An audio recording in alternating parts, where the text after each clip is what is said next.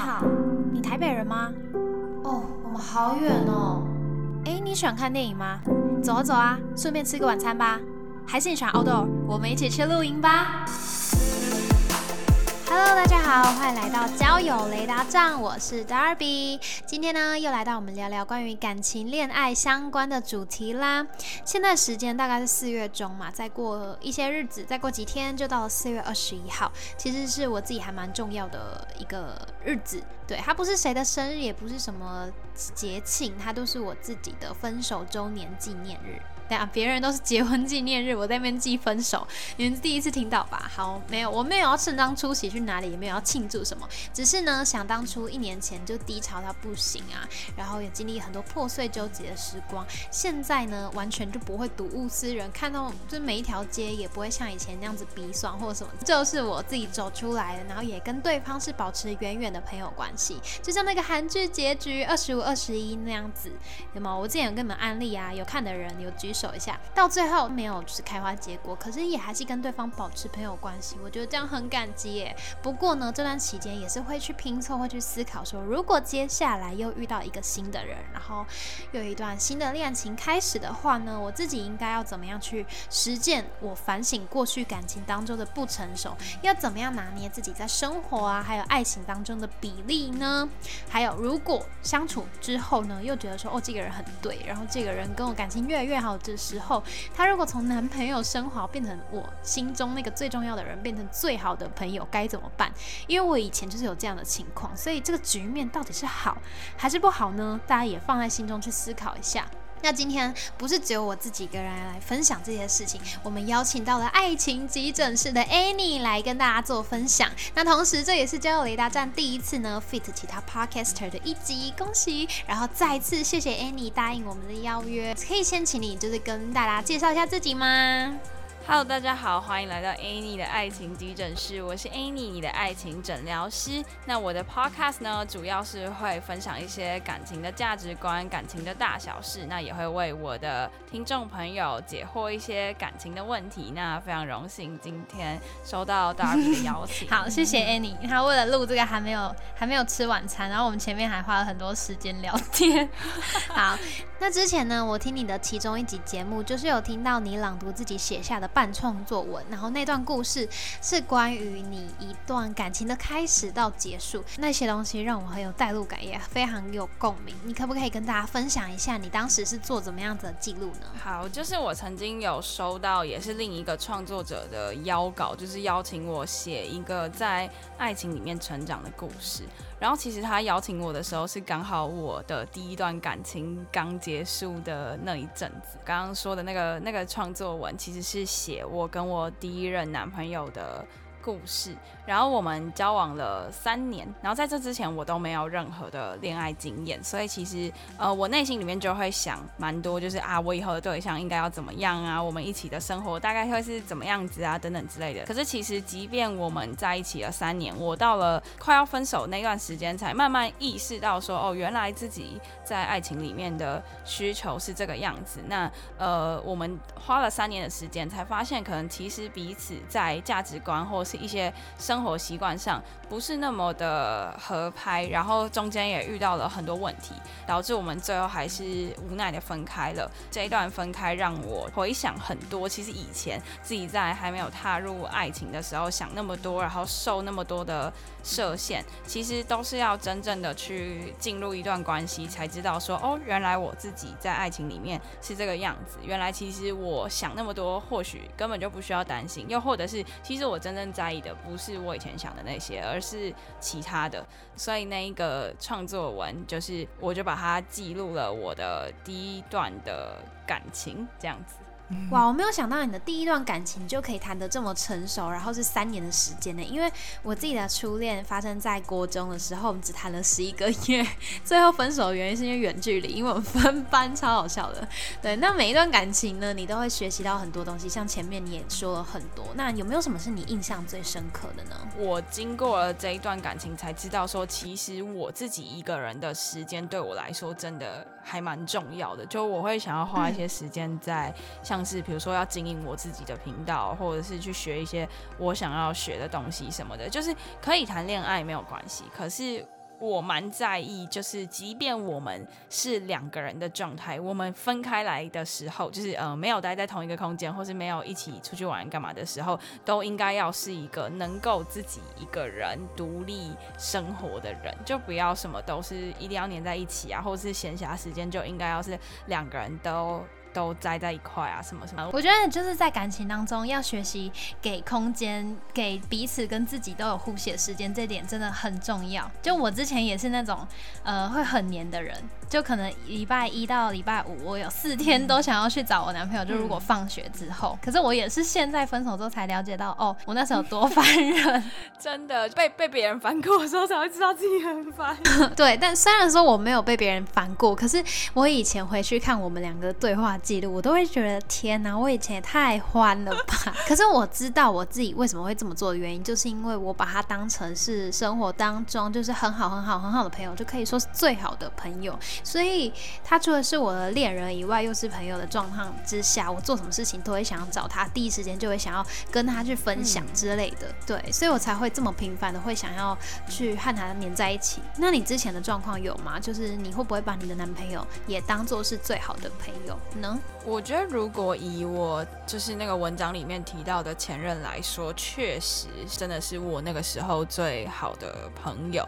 我可以很 social 的交朋友，可是你要跟我能够讲比较内心的事情，是还就那个门槛还蛮高的。对对对，所以那个时候他刚好在我比较低潮的时候认识，所以就是有对他倾诉比较多自己心里面的想法。那后来就在一起了。那因为就我比较不容易把那些事情跟别人说，那加上他就是从我最好的朋友的这个角色升格到。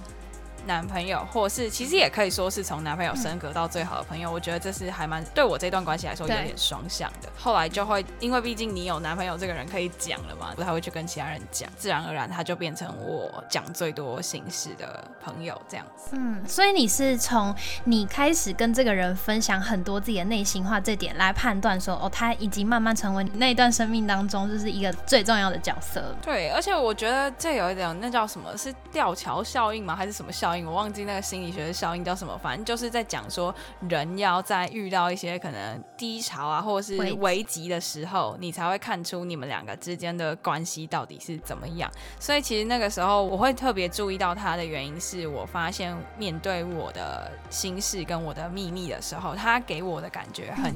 很让我很有安全感，就是我可以完全相信说他不会去告诉其他人，我也可以相信说，哎，虽然他不会给我一个好的建议或者是怎么样，但是我可以保证他会好好收着我的这些事情，然后陪在我身边。嗯，那男朋友身兼你最好的朋友这件事情，是你在谈恋爱之前就有预期期待发生的事吗？嗯，我觉得不是，因为我姐的，哎，应该说我姐夫他们已经结婚了，就是我姐夫他是我。姐在大学时期最好的。朋友，那时候我就问我姐说：“啊，你觉得这样子会有什么问题吗？”然后她就说：“呃，她觉得这样的问题就是可能今天她男朋友有什么毛病啊，或者她想要抱怨啊，她就不太会去跟其他人抱怨，因为她就她又是她最好的朋友，因为通常会讲男朋友的事情，一定要有一定的交情嘛。刚好可能她平常最最常分享的对象就是男朋友，那这样子就可能没有办法去讲其他的出口。对对对，就就没有就没有办法讲。我姐说她她觉得好处就是。不，如果今天她发生了什么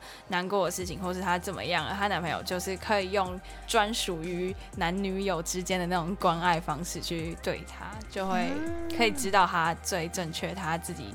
想要什么？那如果说是我自己的话，我高中的时候是念女校，然后转换到大学是男生比较多，然后所以这个转换让我很不习惯。就本来最好的朋友应该都是女生，但突然间好像都要变成是男生，这让我很不习惯。所以其实呃，男朋友是最好的朋友这件事情，我完全没有预期，因为我以为我还会是高中的那些姐妹才是我最好的朋友。嗯，像我自己的话，我是完完全全会期待我的男朋友就是最好的朋友，因为我觉得这件事情超。级浪漫，我自己是很喜欢一对，就是美国跟澳洲夫妻，他们是一对 YouTuber。然后我从国中的时候就开始追他们，然后看他们在影片当中呢，都是对彼此的了解非常的透彻。然后那个女生，就他们现在也结婚，让来生小孩，她就有分享说，她是从澳洲只身到美国开始生活，然后遇到她男朋友，然后慢慢就是从最好的朋友开始扶持她，等等等等，然后在一起。跟我前男友是高中同学，不是同班同学，但是一起上了同一间大学。然后新的环境当下，就觉得说，哦，这个人他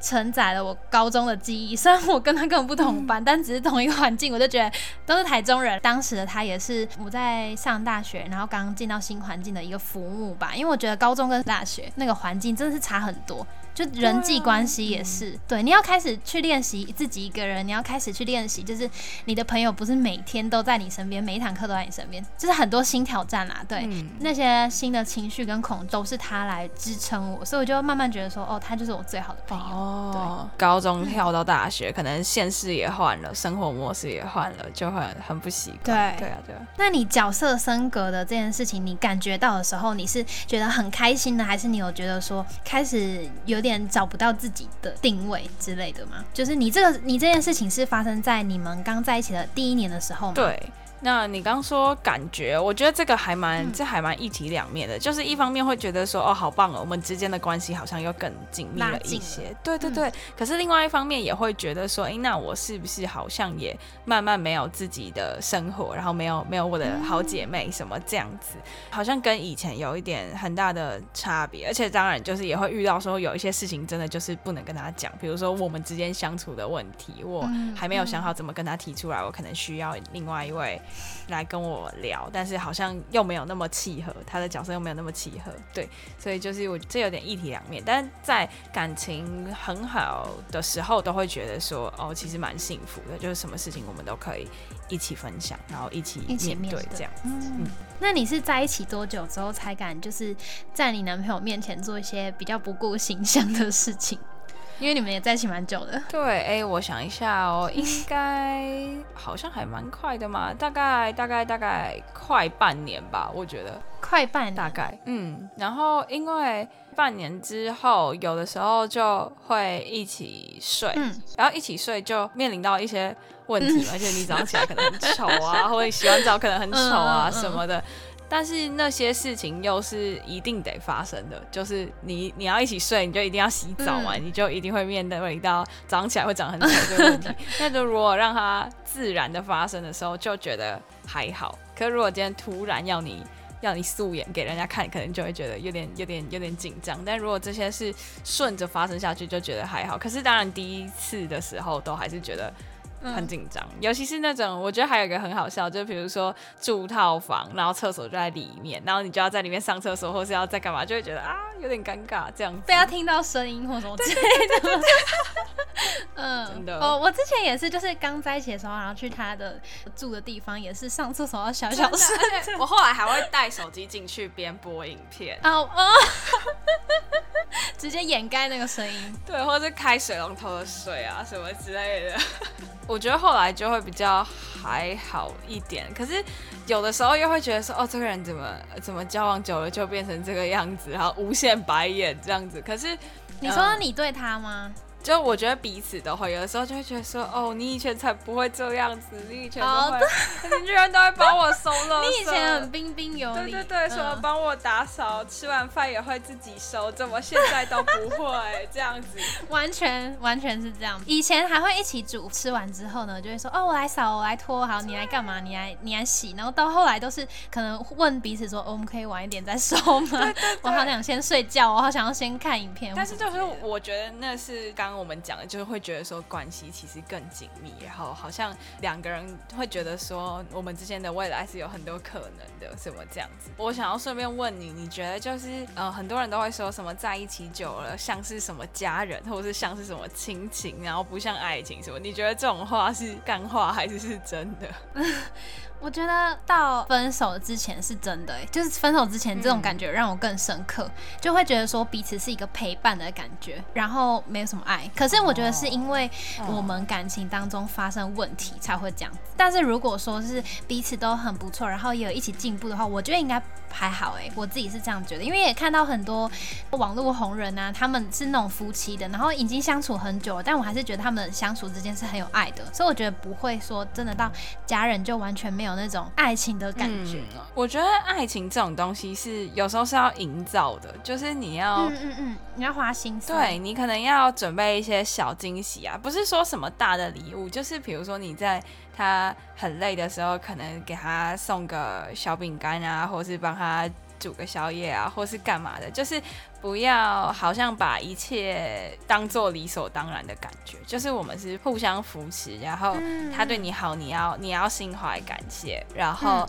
呃你对他好，他他也应该要有所回应，让你觉得说你的付出是。是因为你爱他，你们之间很相爱，这样子就是不能把所有事情都当做是理所当然的。就算你们今天走入一段婚姻好了，也不是说他对你好就是他应该的啊。虽然说没错啊，你们是夫妻，可是，在经营感情上这种事情，就是这是一个蛮互相的事情。我会觉得，就是我会希望我的。付出不管是大或小，就是我会觉得说你应该要有一点点回应，就这个回应不是指说物质上的回应，是你可能比如说你你会说啊，那下一次换我准备给你，或者是说哦谢谢你啊，很我很开心这样之类的，就是有一些回应，然后不要让对方觉得他就是自己一个人在做一堆理所当然，对对对，做一堆理所当然的事情，他就会觉得他就会觉得很不是滋味，这样就是是一个蛮互相的事。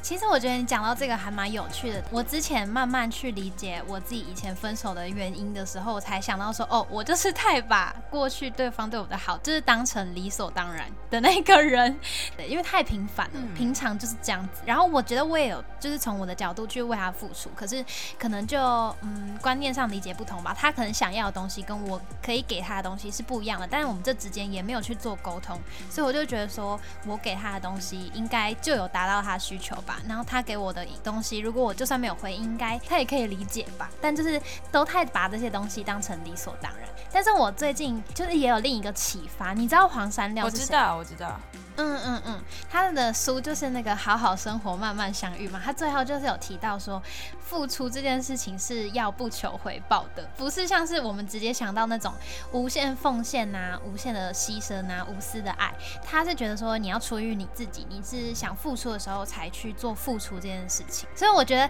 这个跟我们刚讲那个有一点点矛盾，因为你说希望对方也是可以给你一些些回应，就让你知道说你你做的这些事情。他是有接收到、有感受到，但是黄珊要讲这个时候，我觉得也蛮对的。他就说，你做这件事情，你如果是可以出于自己想要做，你才做，然后他给你回应是附加价值的话，好像你自己会比较快乐。哦，我之前可能就是会花时间，然后上网找食谱啊，然后反复去学习啊，或者是挑菜、买他喜欢吃的东西，然后再回到厨房煮菜。煮完之后就很希望他可以马上去趁热热吃，然后吃完之后再给我一个很开心的回应或称赞，然后就我就觉得很棒。但很多时候都是我准备好，然后他可能就还在房间睡觉什么之类的，去叫他起来的那种感觉就很不好。但如果说是以黄山料这样子的想法的话，他可能是会觉得说，你自己多学了道菜怎么煮，然后你自己去满足你想要做菜、想要学厨艺变好这件事情，他对你的反应只是额外的东西了。你觉得这样子的话，会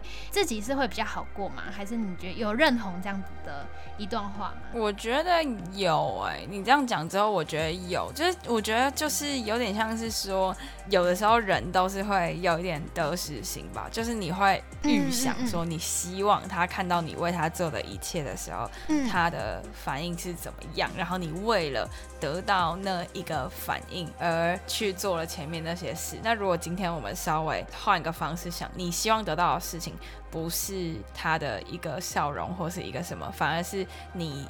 为他做的那件事情的成效，比如说你刚刚说煮饭嘛，那可能就是你厨艺有进步啊，或者说你可以拍个好看的照片啊，什么什么这样之类的，那你可能就比较不会得失心那么重。但我觉得难免啦，难免你一开始都会是为了让对方开心而去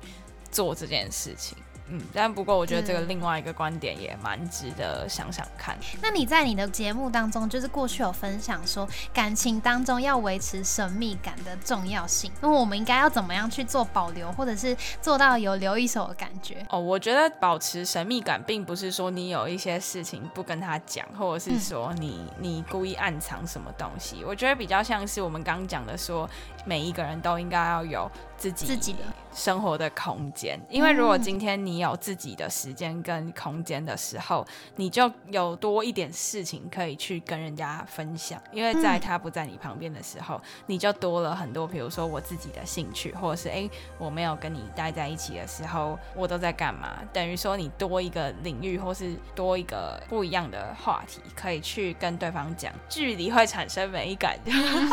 就是对，就是可以多一点事情可以去了解对方。这样，我觉得这是最简单的保有神秘感的方式。就真的，我觉得长期腻在一起，真的有时候会不仅是呃没有一些新鲜的事物可以分享之外，可能你也会失去你本来在意的东西。在感情当中保留神秘感，不是要让你去让对方产生不安全感，去害怕你什么时候会消失，去害怕你是否有所隐瞒，而是说你们都各自可以加入一些新的东西，成为在感情当中的润滑剂、新的刺激、新的养分、新的话题，这样子。嗯，像我也会去期待说下一段感情的对象能够在他那个领域是很上进的、很努力，然后有自己的目标的。自己也是的话，我我们可以分享给彼此的东西是更多，而且是一个还蛮正向的回应，可以站在。不同的角色或者是不同的圈子去看对方的事情，也会得到一些新的收获。而且我觉得我之前有访问过一对就是文组理组搭配的情侣，然后他们就会觉得说。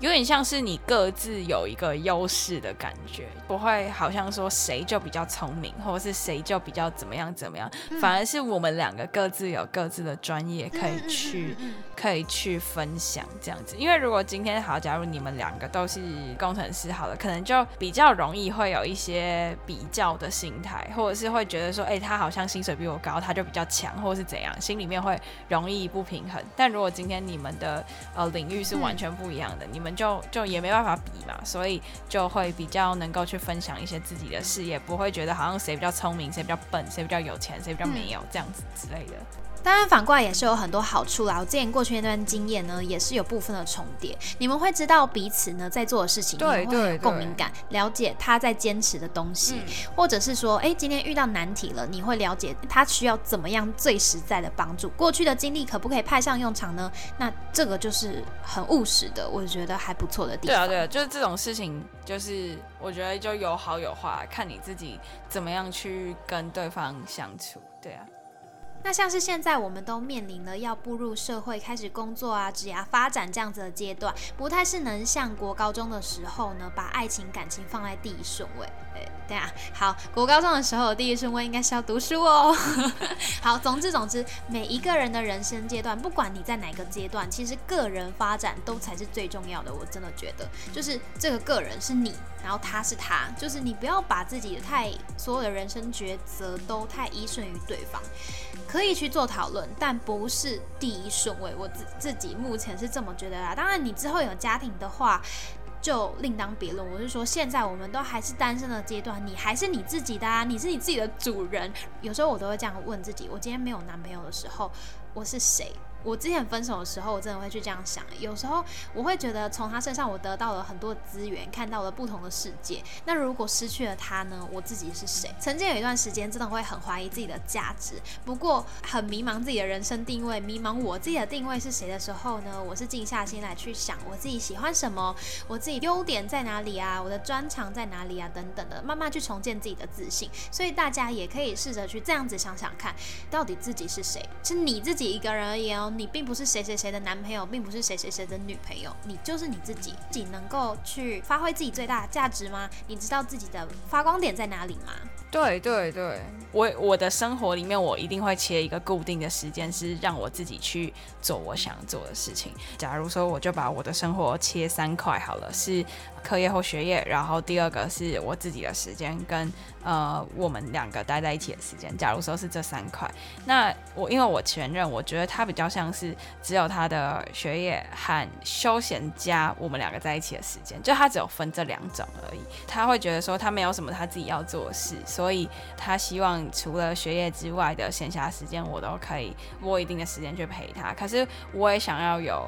就是我是切三块的，我们没有对上的感觉，就是会比较容易。发生一些争执，就我会觉得说啊，现在是我自己的时间，但是你希望你可以尊重我去做我想要做的事。可是因为如果今天我去太投入于我要做的事情的时候，我就会就就不会有太多时间可以陪他。那最后的话呢，想要问你说，就经营了就是你自己的 podcast，经营一年之后呢，你自己在恋爱呀感情当中有得到哪些心理？新的领悟嘛，就是如果说你现在之后呢，又有一段新的恋情出现的话，你有哪些是你反省过，或者说你觉得哎新的可以尝试看看的点吗？有点像是为你自己一个人的生活更更加分、更锦上添花的感觉，而不是说你要去，就你不能让爱情这件事情变成是扣掉你原本的能量的感觉。我觉得不是这样子，而是你们两个在一起之后变得。更好了，这样我们刚刚有谈到的，就不要把一切事情都当做是理所当然的。就是我觉得多去制造一些生活上的一些新鲜感，包括我觉得其实有的时候，呃，嗯，他帮你做什么事情，他拿什么东西给你，跟他说个谢谢，或者是给他给他抱一下一些肢体接触，我觉得有的时候都会都会让人比较比较开心一点点这样子。然后再来，我觉得还有一个是，呃，我会觉得每一段爱情都是可以带给你一些成长的，所以不要去后悔以前发生了什么事情。因为像我觉得，因为我以前是没有谈过恋爱，到大学才第一次谈这一段感情。然后以前我都会想象说，哦，我希望我的另外一半是怎么样怎么样。如果不是，好像我就会觉得这一不太对。那他是不是错的人？然后或者是，但其实我后来发现。不是，因为其实呃就很像我们在选科系、选职业一样。一开始其实大部分的人都是不知道自己想要什么的，我们都是不断的去呃试错，就是去去尝试说，哎，这样对吗？这样经验中学习，然后再来可能会觉得说，就是你刚刚有提到，我们有去讨论说，就是呃到底要不要心甘情愿的去为对方做这件事情？我觉得这个这个这个界限有一点点。有点难抓，就是到底你要心甘情愿到什么程度，还有你不在意。就是我刚刚有举例那个做一顿晚餐给对方吃的那个例子嘛，然后我觉得我学习到的事情就是去拆解自己的情绪，就是可以告诉自己慢慢来，一步一步的去想说，哎，我这样做的目的是什么啊？我是为了谁去做这件事情？那有没有可能他不会？给我就是那种反馈，他有没有可能给我的反应并不是我想要的？我要去接受这件事情，因为本来每个人。会就是给你的反应就不一定是这样，在我们自己的原生家庭就很常会出现这种状况，就可能拿一百分的考卷给你妈妈看，然后你妈只跟你说哦啊，其他其他次嘞，其他怎么都没有一百分之类，对，就是生活当中遇到很多这样的事情，然后可能就是我们自己的心理素质，就先自己顾好吧。就如果你真的有达到你自己觉得自己是满分的，那就很好了。然后其他人的。其他人的反馈可能是你可以去在意，但是不要在意这么多，你才可以让自己先真正的快乐。对对对，第一个就是会觉得你你不应该当理所当然嘛，可是心里面又会觉得说，好像你不要去计较，你才不会得失心那么那么重这样子。但是以前都会觉得说，好像不合就是要去磨合，然后要去慢慢找到一个两个都可以接受的方式。可是呃，在之前的感情经验就让我觉得说。呃，不要到变成是配合的程度了，你还在说你是你是磨合，拉太长一段时间，然后导致你们的热情都耗在这里了，有时候也不是很好，因为然后你然后你好像还觉得说哦，我们在磨合，我们在磨合，但其实有的时候是在骗自己吧，就是你要有自己的时间去想一下，到底你的诉求是什么。好，那今天非常感谢 Annie 来到教雷达站分享自己呢，嗯，从过去的经历，然后分享一些对于爱情的改观呐，还有自己更深一步的了解。然后最近你们的频道是不是有在做什么课程？要不要跟大家分享一下？是希望说，就是透过彼此成长的故事作为一个引介。那后续我们应该要怎么样从过往的经验之中，知道自己是一个的恋爱人格大概是怎么样？然后我们要怎么样根据自己呃人格特质去寻找正确的情的模型？还有你应该要怎么样去跨出追求的第一步？这样就是这是一个一系列的课程。那相关的。呃，相关的资讯都可以到我们的那个加入我们的 LINE 的匿名社群去看，这样就是在我的 IG 里面有。嗯，好，那谢谢 Annie。那我再把你们的 IG 还有你们 LINE 的那个社群连接放在这次呃 Podcast 的资讯栏。那大家如果有兴趣的话，就可以去。好，谢谢谢谢 Darby。OK，那这里是交雷达站，我是 Darby，我们下次再见，拜拜，拜拜。